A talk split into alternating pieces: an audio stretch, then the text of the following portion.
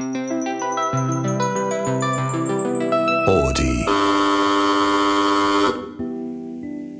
さんこんばんは。二村ひとしです。こんばんは。映画 .com エビタニです。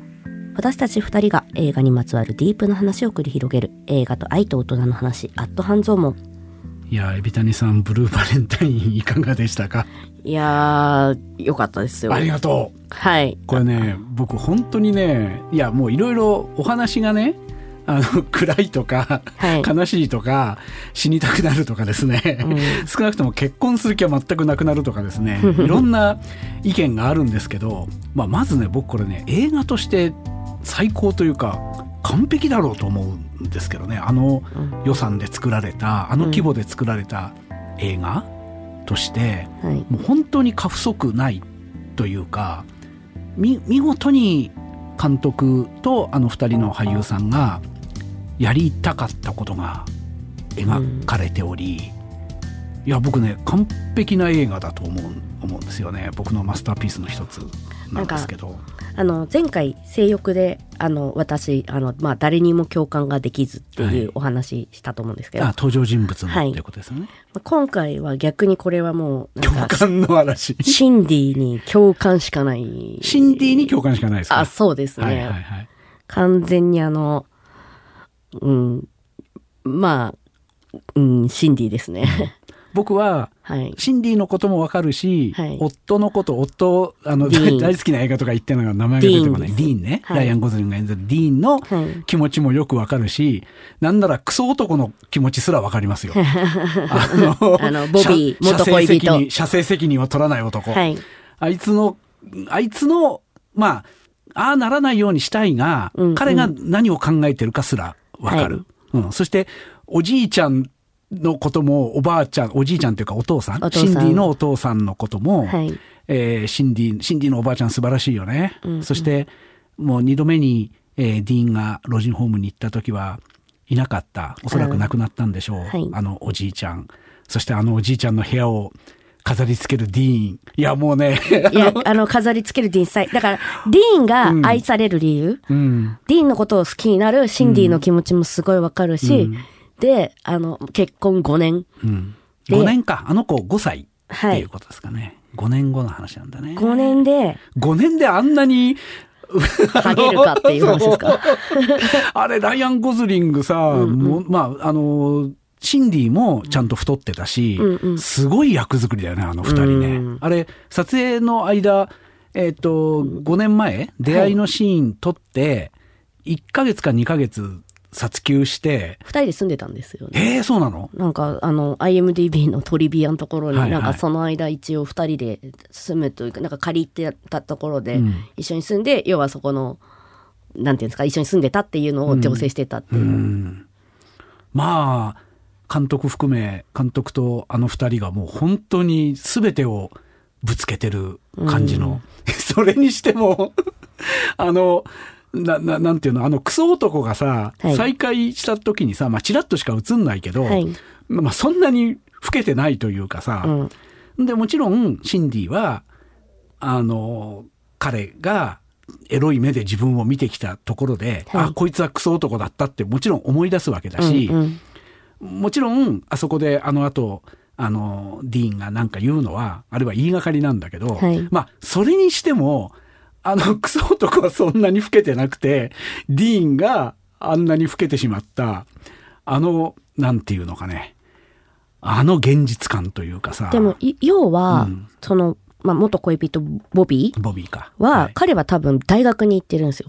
大学に行っていて、ん？いい医学生だから、まあ、あれが大学というか、まあ、えーっと、まあ、医学部、彼も医学部かどうかわかんないけど、レスリングの練習してた、あそこがあの、彼女が最初に登場した時に、えー最初の登場じゃないけど、若い彼女が最初に登場した時に車椅子で、はい。まあ、体験をしていた。ねえーっと、あの場面がキャンパスだから、はい同じ大学に行ってるわけですよね。そうですね。うん医学生かもしれないね。そうです確かに。ねうん。で、多分か、彼は、うんまあ、学生をもっとやってるはずなんですよ、多分。そうか。そうか。で、学生プラスの5年って、まあ、うん吹けないじゃないですか。吹けないね言い方悪いですけど。老けないね。で、なんか、多分、ディーンは、それで働いて、うん。子供やし、まあ、家族養って、うん。まあ、そんなに稼ぎがいいタイプじゃないですけど、うんうんまあ、軽くアル中になってっうんていうところでやっぱ人ってやっぱ出ますよねっていうところですよね。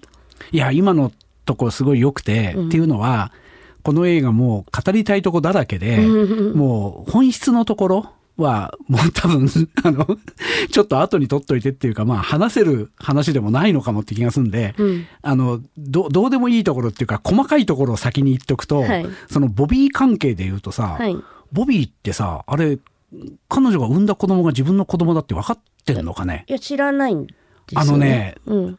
殴る時に、うん。あのディーンが働いてた工場はい。まで行って殴るでしょ、はい。若い頃。父親面しやがってって言ってんですよセリフで。でそれが、うん。あの字幕がそうなってるんだけど僕英語がわからないので、彼女の旦那面しやがってみたいな意味なのか、どうどうどういうことを言語で言ってんのかがよくわかんないんだけど、ちゃんとみ聞いてなかったな。うん、ちょっと英語がわかる人に そこなんて言言いながら殴ってんのかうんうん字幕では父親面しやがってとか親父面しやがってみたいなことを言ってます彼は。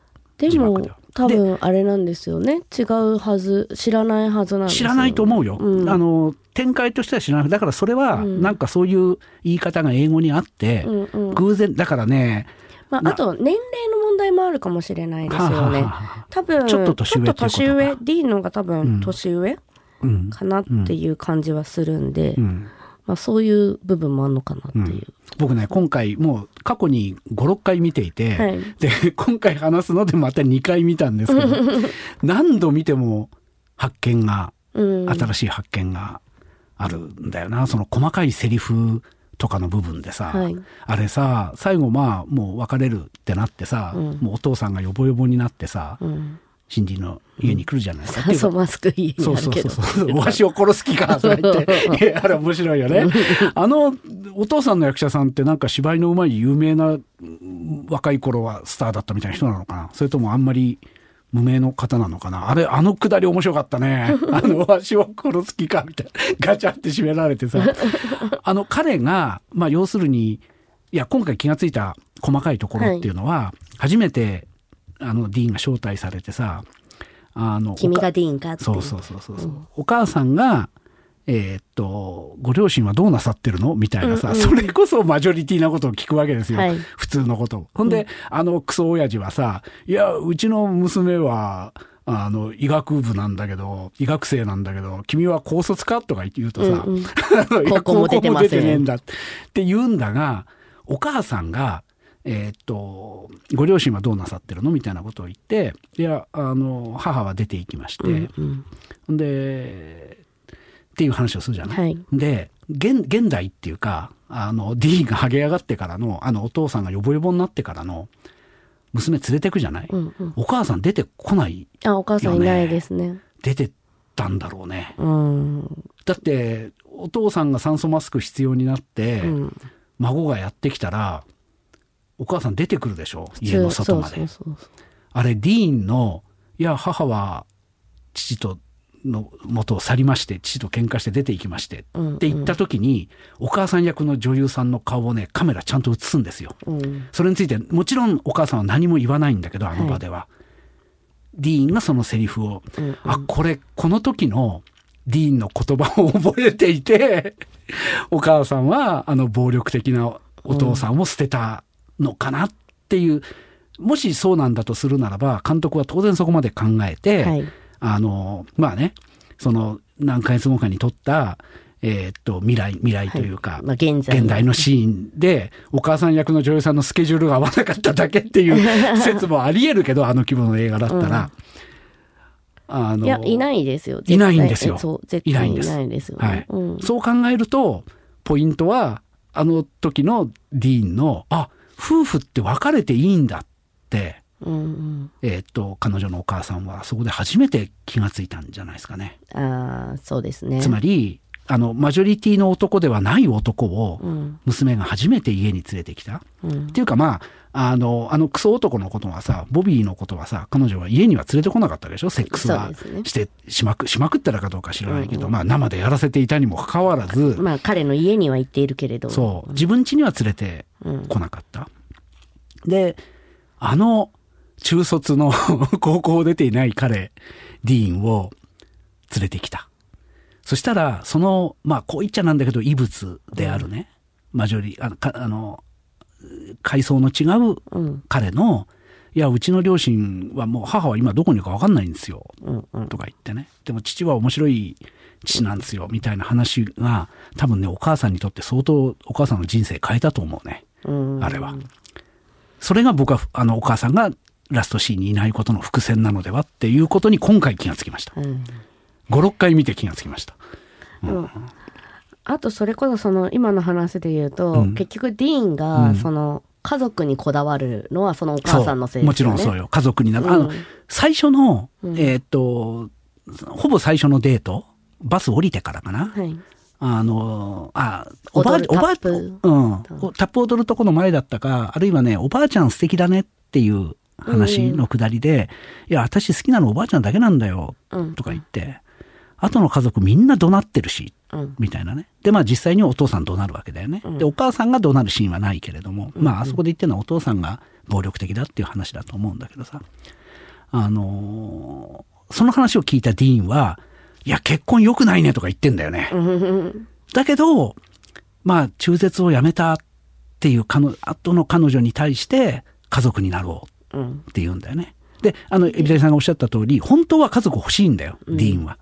で、かつ現代には、あの、愛する妻がいて、子供がいるだけで僕は幸せだから、みたいな。でもさ、その ディーンって何、何なのあいつ。つまり、彼は、現実のライアン・ゴスリングと同じぐらい才能があるわけだよね。ライアン・ゴスリングも、あの、役者としてメジャーになるまで、ああやって歌とか歌ってたうんうん人なんでしょ、よく知らんけど。あの歌はね、彼女、彼はウクレレが弾けるし、で、絵もうまい。そう、ねそで、だってあんだけ飾る後、んなんて言うんですかね。技技術、まあ優しさもそうですけど、う。なんかあの、うんバーって、部屋をね老人ホームの部屋をねそうそうです、そうです。見ず知らずのおじいちゃんが持ってきたたまたま部屋に運び込まれたものだけであんなにあのおじいちゃんがもうあの時あの、次に会いに行った時は死んでたとしてですよ、まあ何週間かもしかしたら1週間ぐらいかもしれない。つまり、あの初めて会った時もう一回彼女に会いにはい、行く、1ヶ月後です、1ヶね。月後か。先月って言ってました。1ヶ月で、まあ、おじいちゃん死んでるわけだよねおそらく、うん。うんでもまあディーンのおかげでおそらく思い出のものに囲まれた1ヶ月だったわけですよねおじいちゃんは何週間かだったわけでさそれができる彼の優しさというかさ、それを優しさと呼んでいいのかどうか分かんない単なるあれは彼の芸術的センスのうん。爆発であってあれを見るとあれをやっちゃう人なんだよ彼は。そうですねお。じいちゃんの思い出の品を見ると、んもちろんおじいちゃんを喜ばせるためなんだけどもうやってるうちに夢中になっちゃって部屋の中を飾り付けちゃう人なんですよ。うん。つまり社会性がないですよね。何時までに引っ越し屋は引っ越し作業終わんなきゃいけないっうんうん。て言ってさあの先輩のあの黒人も優しいからさ、うん。車待っててくれるけどさいやあの何彼のディーンの、うん。まあ言っちゃなんですけど社会不適合ぶりというか、まあそれこそ脳のバグですよ彼は脳にバグがある人だと 思いますけど、ね朝8時からね。お酒を飲み飲んで。まあ、それは何らかのトラウマ由来というか、うん。あのその社会不適応性の方は才能というよりはやっぱり多分彼の中にある寂しさみたいな、うん。飲まなきゃやってられないみたいなことっていうのがだからそういうことを何にも説明しないでしょこの映画、うん。本当に素晴らしいと思うんだよね、つまり出て行っちゃったお母さんが彼を虐待していたのかそういうことではないのか、うん。何にも我々には分からないんだけど、うん。とにかく彼には朝から酒を飲まずにはやってられない何かがうん。ある。で音楽のだからさ彼もしかしたらシンディだっけ、彼女と出会ってなければ結婚してなければもうアーティストになるしかなかったかもしれない。でアーティストになってたかもしれないんだよ。うん。うん。だから彼は結婚したからもう別にあの音楽も絵もその壁壁を塗るっていうことで日銭が稼げてればいいやみたいなことでしょ？俺には家庭が。まあその夢夢とか目指すものはないの？って言われた時に家にあなんか適当な時間に帰れて、うん家に愛する妻と娘がいてそれでいいってこれが一番幸せうん。だったみたいな。いや、なんか、あの、細かいどうでもいい話を先にしようって言いながら、早くもこの映画の本質の話に 突入してますけど、そうなのよ。あのー結構、だからさ、シンディ、別にいいいいですよ。シンディが言ってることはもっともなんだけど、うんで、あのー堕胎をしなかった彼女の決心決心というか、あの時の衝動、うんやっぱりやめてって言った、そのことも、あの、尊重するし、それはそれで良かったし、それによってあんな可愛い子供が生まれ、うんそして、えーそれに対して、じゃあ家族を作ろう、結婚しようって言ったのは、本当に、あいつの勝手なんだけど、ディーン、ディーンが家族が欲しかった。うんうんで、そのことが彼女を救ったんだけど、あの時ね。うんでも、ディーンの中の理屈にならない理屈で言うならば、いや、俺はもう家族がいればいいからうんっていう話でしょ。その彼の性格が5年だか一緒に暮らしてて分かってるはずなのに、分かってるからこそなんだよいやな。分かってるからこそですよ。分かってるからイライラするしあとシンディはやっぱりお医者さんになりたかったわけじゃないですか、うん彼女はそれを、まあ、あの諦めてるの？諦めてます。で育てて、まあ、そんでまたあのさ、あの、いけつかない医者に口説かれてるわけでしょ？う。あれもさ、絶妙なキャスティングでさ、あの、いい位置にいて、うん。彼女を、あの、どっかの病院に連れて行けるうん。だけの権力なのか実績なのか、はえーそれの判断ができる人なのに、うん。間違いなくあの医者はエリートなのに、うん。顔がしょぼいんだよね。これはシンディは、もちろん医者に、あの、そこでキャリアを積んで、えーっと、アメリカだとさ、なんか準看護師みたいな人が看護師になれて、はい。看護師から医師免許取ったりすることもでできるんじゃないの？医学部医学部に入り直すとかなんかちょっとその途中で入るみたいな感じでできるんですね、うんうんいやだから、彼女にしてみたらなんかそういうことがつまりもっと医学の道でうん。ちゃんと働けるっていうことがあるにもかかわらずあやっぱりこの男もなんか私目当てだったのかみたいなうん。ことであそこで冷たいことを言いそこに あの旦那が突払ったあいつが突入してきて、そりゃ、あの、だからあれはクビになってよかった。あそこで、もしシンディに未来が開けていて、開けていたんだけど、それをディーンがぶち壊しにしたんだったら、もうディーン本当に最低っていう話なんだけど、あそこで、あ、この医者も下心があった。うん。少なくともシンディにはそう聞き取れたっていうことをやっとくところが、この映画の僕絶妙なところだと思うんですよね。うんあの、だから、どうなんだろうね。あの、孫をさ、孫っていうかあの可愛い娘を、いやー、あのお父ちゃんもヨボヨボだからな。シンディ一人になって医学部生き直せるかな。でもまあシンディはゴリゴリ看護師で看護師として生きていくのかな？ねいや、僕ね、本当に二人の未来っていうことをね、この映画何度も見てると、一回だけ見てると本当に起きてることが、うん。派手なこと何にも起きてない、うん。もうほとんどなんか自主映画みたいなお金のかかってない映画なのに、あまりにもそこに起きてる、このあの二人のね、うん。やってることが分厚すぎて、うん。もう本当映画見るだけでいろんなこと考えちゃうんだけどはいさすがにこうやって何度も見てるとこの二人の未来どうなんだろうみたいなこともやっとそれも今回考えれて、ね幸せになるといいね二人ともねそうですね別れたことによって幸せになるってこと全然あるからね。ちょっと思ったのが、うんシンディって多分すごい自己肯定感が低いんですよね。低いね。めちゃめちゃ低いね。うんまあ、親父のせいだね。まあそうですね。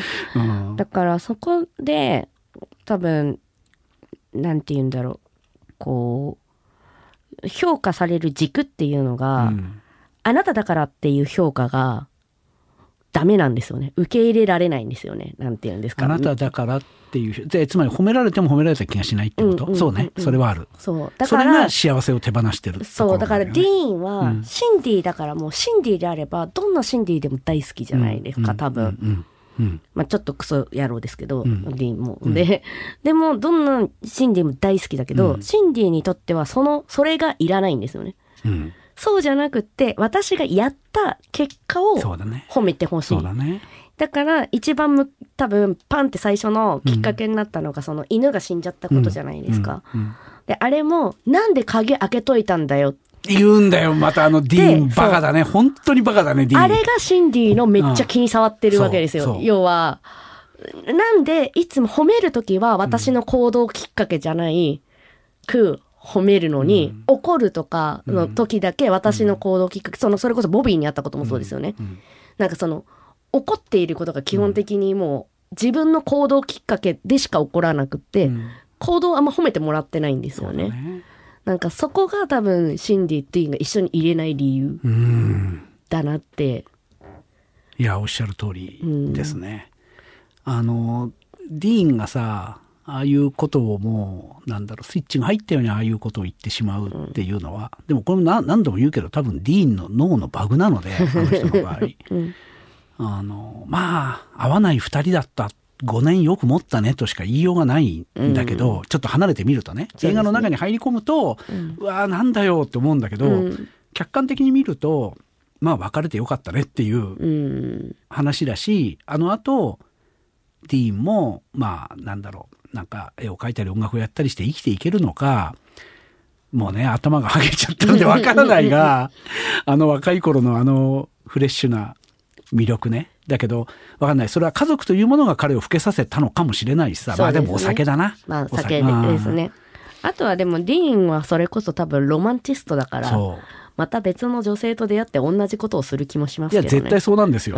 絶対そうな、絶対そうなるんだけど、うんでもそれを捕まえて、ククズだって言っていいのかっていうと、僕はなんか、ディーンは本当にああいう人なのであって、うんいや、逆にもっと客観的に見ればさ、ディーンと、えーっと、あの二人に感情移入しちゃったらもうそう、そうなんだけど、うんうん。もっと本当に先入観なく見たら、そもそも、あの、ボビーは確かにクソ男なんだが、うん。彼クソなことって、つまり無許可で仲出しをしたこと以外に、そんなにクソなことをやってなくないですか？まあでも多分、うん。あのまあボビーとのシーンってそんな多くないですけど、その仲出しのシーンと、あとそのレスリングうん。の試合のうん。終わった後ですけど、うん。結構こう彼女を支配したい、いや、もうバリバリありますよ男ね。いやじゃないですか。マジョリティのアメリカのあの電話とかね。大そうそうそう、うん。エリートの男ですよ。花持ってってなんで受け入れないんだみたで、いな。受け入れなかった、私これから、あの、中卒のあの人と付き合うの？ってなった時に、ブチギレるわけでしょ？で男殴りに行くそう。鬼伝が残って、実際に古文、古文っていうか仲間連れてさ、うん殴りに行くっていう、本当に卑怯な、うんしかも本当に、確かにろくでなしだわ。うん確かに、ま、もうマジョリティのさ男の良くないところなんだけど、でも、そうやって彼を甘やかしていたのもまた自己肯定感の低い彼女なのではっていう。そうだから多分ボビーと、うんあの医者うん。が結構同じでそうだね。要はまあ彼女を横に並べたい品として見てそうね。横に並べとくにいいから彼女が好き。またそこでね、うん俺さっきなん、さっきも言ったけど、医者のキャスティングが絶妙だと思うのは、医者にはね、確かにエリートなんだけど、うんあの、ボビーがそのまま成長して医者になってっていう医者じゃないんだよ。あの医者、うんうんうんひも手なんだよ、多分。あそうっすね。そう。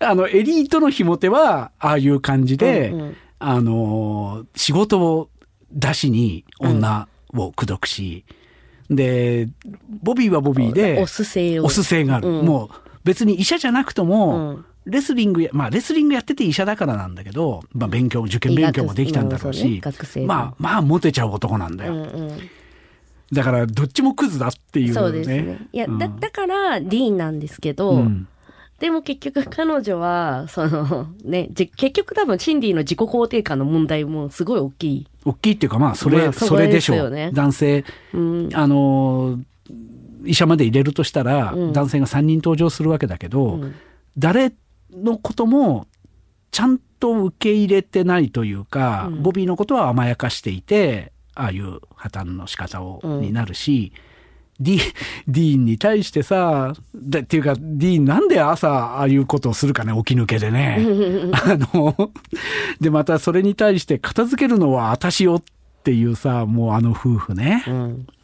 夫婦って何なんですかねっていう話なんですけど。しかもだからああいうことをやって、うん。なんかおお父さん好き、うん。でお母さんすぐ怒るから嫌いって子供がそうなってるのも、うん。あままずシンディにとってはもうはあみたいな。でこの映画もうこうやってさなんか一つ一つのエピソード言ってると、うん。ああるある映画としてすごく優れているようだけど、うん。本当に何度強調しても強調し足りないのはそのあるあるがなんていうの全く説明なしにうん。ちゃんと役者の芝居だけっていうかさ、うんなんかつこういう人だから次にこういうシーンだからみたいな説明がねまあ僕が英語で聞けがちゃんと聞けてなくて字幕でしか見てないからかもしれないんだけどとにかく説明というものが一切なされてないのに全て全てちゃんと説明されてるんだよね。脚本が素晴らしいですよね、うんそう思います。脚本演出が。これあれらしいですね。その監督さんは結構自身の両親の離婚から着想を得たっていう。まあそのあるあるとして取れてしまううん。エピソードがこんだけリアリティが単なるあるあるじゃなくて本当にリアルに感じるのは役者の演技もあるがまそこの実体験みたいな話なんでしょうね。あ監督がうん。監督がこう脚本家と一緒に本を作っていくときにこういう話あるよねで作ってないってことだよね。うんもうこれなんだよっつって多うん分書いてるわけでしょ、台本を。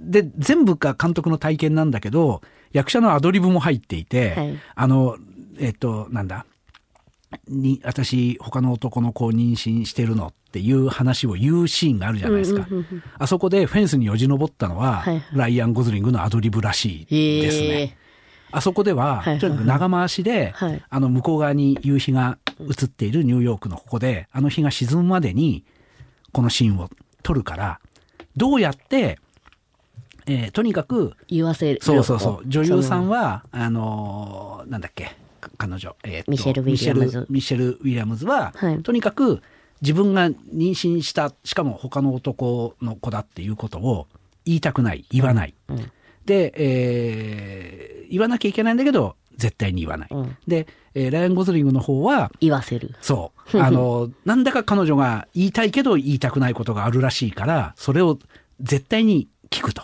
で、台本上はそのことを結局彼が知るっていうオチなんだけど、うんうんそこまでに、もう編集で何とかするから、とにかくそこをガチでやってくれうんうんっていう指示だけしてあのシーンを撮ったという、へえまあ本当か嘘か知りませんけど、なんかの記事で読でもみました。すごいあのディーンらしい感じですよね、うん。そのなんて言うんだろうか。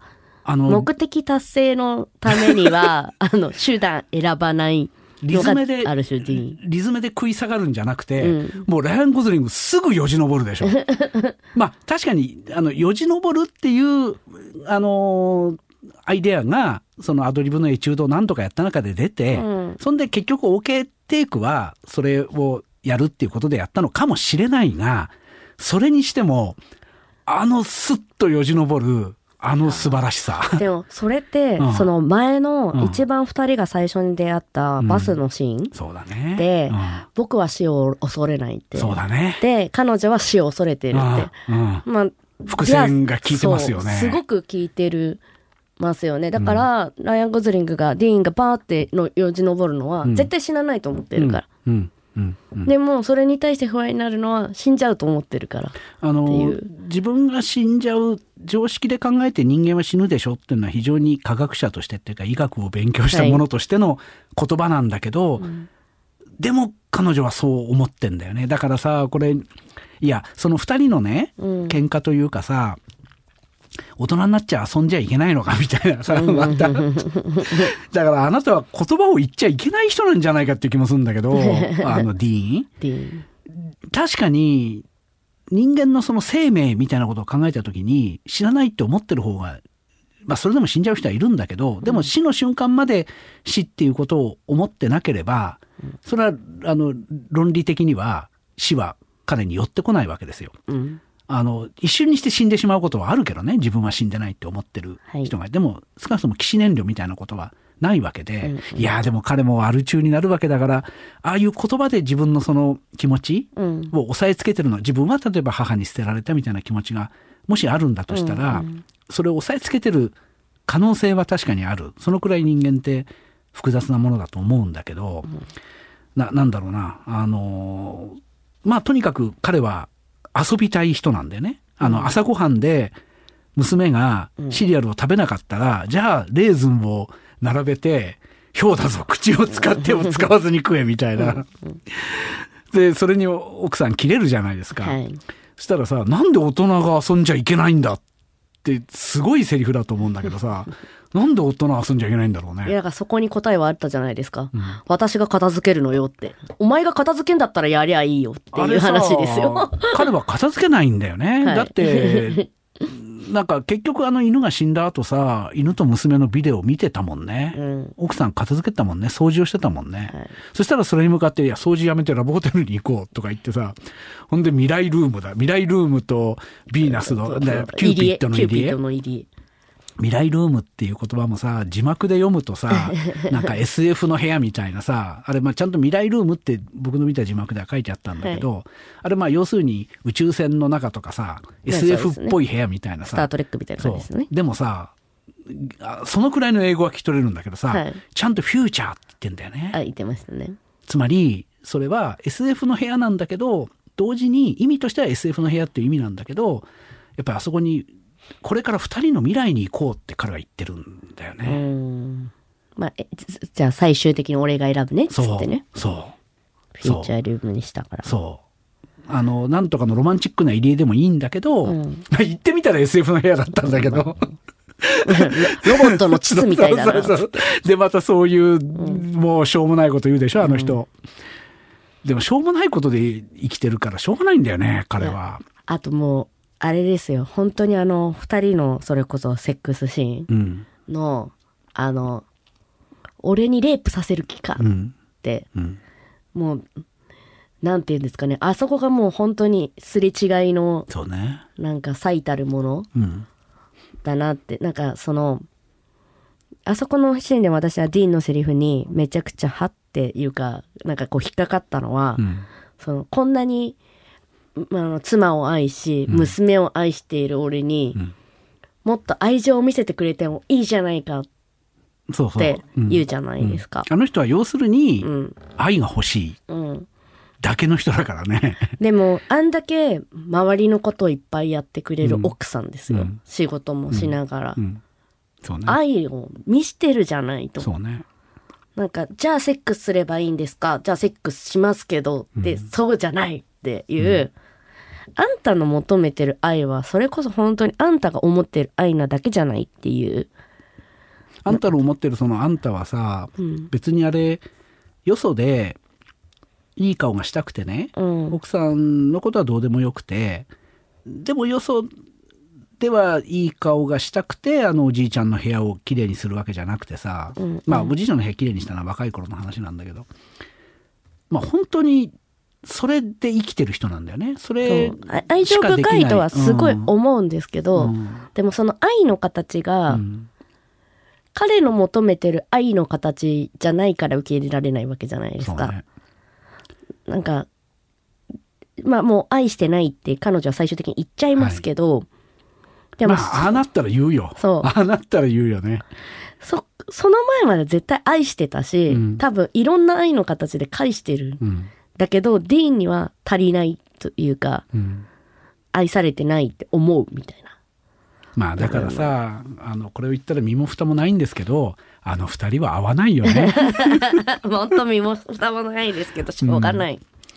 いや、なんか、ほんとセロリだなってちょっと 思いましたね。やっぱ育ってきた環境が違うから、うんまあねっていう部分もすごい大きい。育ってきた環境に関して、まあ育ってきた環境でもちろん人間は作られ、そして違う人間に、環境が違うことで違う人間になるんだが、うん。人間はね、自分と違うものに恋をする。まあそうですね。あの、自分がなりたいものにも恋をするしね。もちろん自分と全く同じで、まあピースの凸凹を合わせたいっていうう。んところですよね。うん、同じ自分のことを世の中からだからそれは前回話した「あのー性欲」という映画で、変態的な性欲あの自分の、えー、と欲望が合う人が見つかってしまったらそれは自分とピタッと合うっていう時に、えー世間がどうあれ、えーむしろマイノリティの方が幸せだっていううん。考え方もある。つまり自分と似たものが好きっていうところもある。それはまあ例えばそのそれこそ性的なことにおいて、うん。人間は概してそうなんだけど、まあ、好きというか生きやすいですよね。自分と似たものと暮らすとね。うん。自分とぴったり同じものと暮らすと確かにうん。生きやすい。だけど人間は刺激を得るために自分自身が変わっていくためにうん。自分と違うものを求めるうんっていうところがあって、だってあの時まあどうなんだろうね。あのディーンの方はどうだったんだろう。彼女の方はさあの時やっぱりあのボビーがクソ男だって分かって まあディーンが目に入りますよねあの時はね。うん。で彼女のさ本当にそのあの最初はやっぱりこう老人ホームでナンパされたりさ、うんうん。バスで会ったりすることにさなんかな何のロマンも感じてないじゃないですか、はい。最初嫌がる。あれさどどこで好きになったんだろうね。なんかなんかあでももうそのバスで最初声かけてきた時ははーっと思ってたけど、まあ話してたらだんだんって感じじゃないですか。バスの中でさやっぱりつまんないことをつまんないことっていうかそう美人だとみんなつまらないジョークで笑うよっていう。あのねやっぱりねああいつディーン面白いんだよね。面白さだけで生きてるところがあって、ほんでねあの本人がどう、えっと、本当にそうなのかどうなのか分かんないんだけどやっぱあの時点でさあの彼女が言うことってあんまり面白くないというかさ。本当に面白くなかったですねあうん。のジョークは。面白くない人なんだよ。で、うん。まあそれが本当なのかどうなのか友達には愛されてるかもしれないんだけど、まあ、自分のことを面白みのない女だと思ってんだよな。自分のことを面白みがない女だと思ってたら真面目でさ、うん。でおばあちゃんの世話をするためにわざわざ自分が車椅子に乗ってみるみたいなさ、うんうん。ああいう本当にクソ真面目ででもみ魅力的な人いるじゃないですか。はいそういう人って自分のこと面白みがないと思っていて、面白い人のことが好きだったりするんだよね。うんうんいや、だから、そう、自分と違うものを好きになる、そしてその人と結ばれることっていうのは、ここれは分かんないですよ。この映画が別に言ってることじゃなくて僕が思った感想なんですけど、人間は違うものに恋をしてしまうし、その恋は大体その人を変えるんだけど、いい方向に、いい方向かどうか分かんないな。だけど、その人の人生を劇的に変えたりするんだけど、うん。一生続くものではないかもしれないね。いやだからエンドロールの花火ですよね、うん。やっぱりあの花火私本当に素晴らしい演出だなと思ったんですけど、やっぱり輝くじゃないですか、はい。すごく綺麗だけれどもそれはやっぱりその一瞬の輝きであり うん。それはまた落ちていくし、そこに残されるのは暗闇うん。だし、うん。なんかまああの2人が出会って結婚したこと自体は絶対悪いことじゃなかったし、それこそ美しい花火が見れたうん。と思うけれども、まあ祭りの時間は終わりだみたいな感じですよね。しかもその祭りがさもう子供があんだけ大きくなって、えーっと朝ごはんの時にこう散らかしたりしてるとさ、でこいつ結局働かねえなみたいなさ、ことが分かってくるとさもうだいぶ前から祭りではなくなってるね、いやそうですね。日常になってるわけでしょ？ねまあとは言いながらですねそうその全然異物と接することによって人生が変わるっていうのはさっきも言いましたけど、もしかしたら一番良かったのは彼女のお母さんにとって良かったのかもしれない。あの家をあそうかこの旦那を捨ててもいいんだっていうふうに 娘が連れてきた男のうん。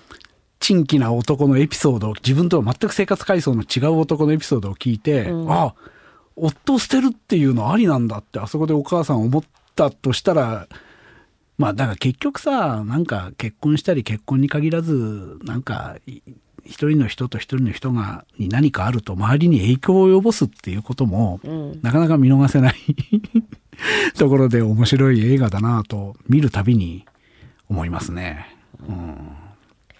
いや本当あのずっと言われてたのになかなか見てなかったんですけれども見ていただいてよかったですはい、よかったです僕ね、いや、今回もう一つ思ったのは、あ、これ、これから結婚する二人に DVD で送りたいなって思いました。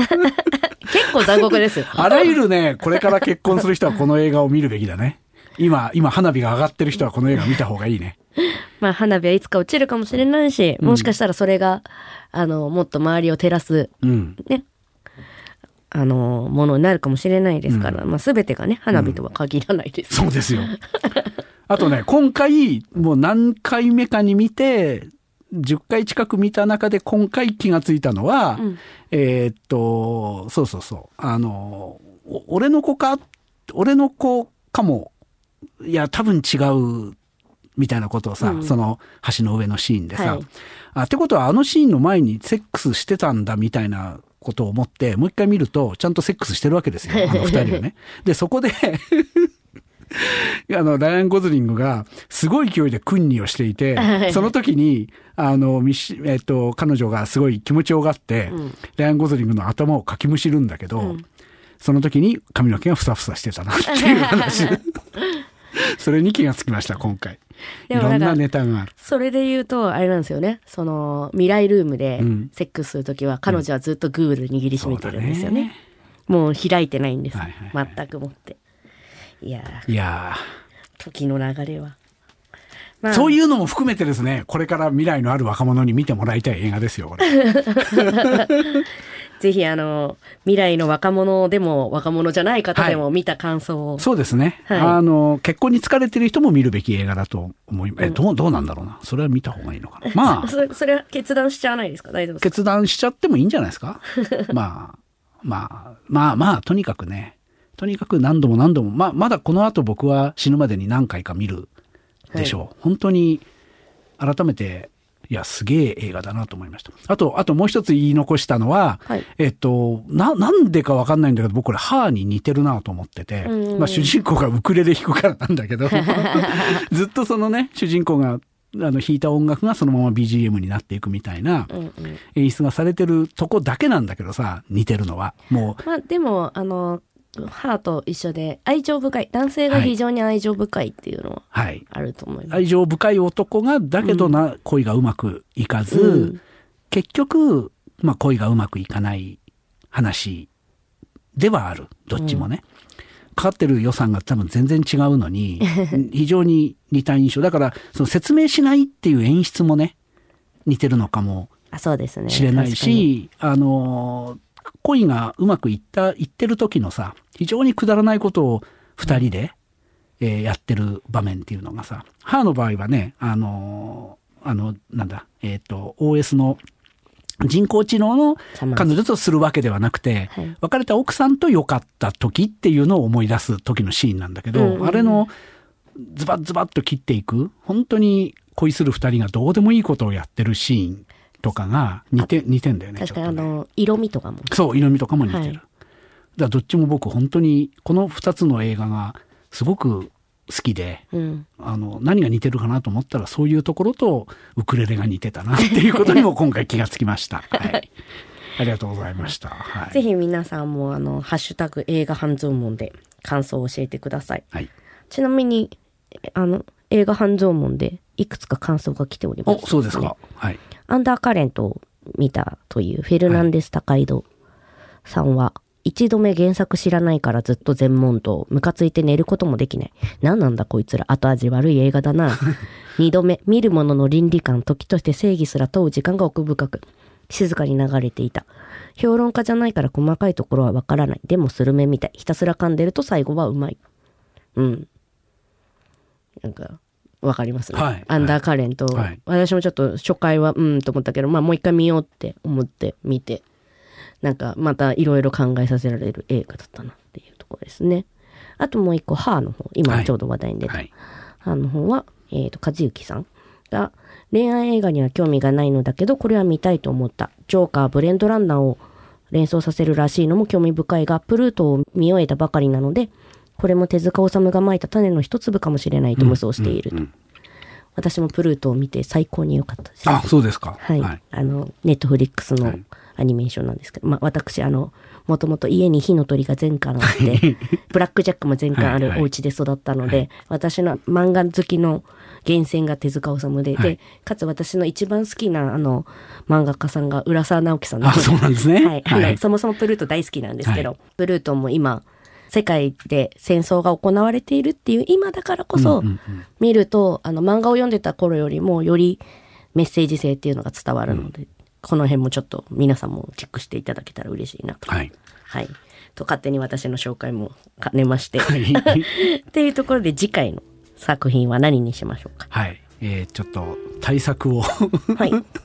あのー今のね、あの、歯じゃないですけど、歯つながりでもないですけど、ホアキンが対策に出ますよね。はい。12月。リドリー・スコット監督はい作品、ナポレオン。はい12月1日劇場公開ですね。僕ね、全然世界史とか勉強しなかったんで、ナポレオンっていうとエッチなエピソードしか知らないんですけど、逆になんで知ってるのかが知りたい。まあ、それはちょっとまた今度話しますが、はえーまあ、せっかくなんでね、えっと歴史劇歴史劇にちゃんとなってんのかちょっと一筋縄ではいかない監督と主演のような気もしますけどね。そうですね。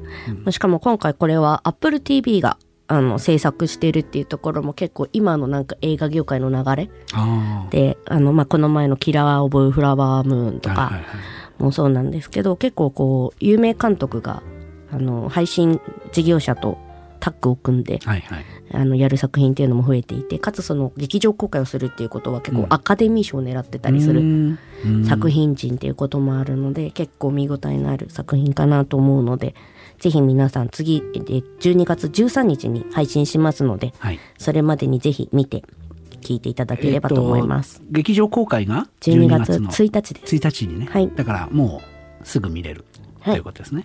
そうです。はいあさってかな。はい、では、次回は12月13日に配信いたします。はい、映画と愛と大人の話、アット半蔵門。ここまでのお相手は、二村仁志と映画 .com エビタニでした。おやすみなさい。おやすみなさい。Odie.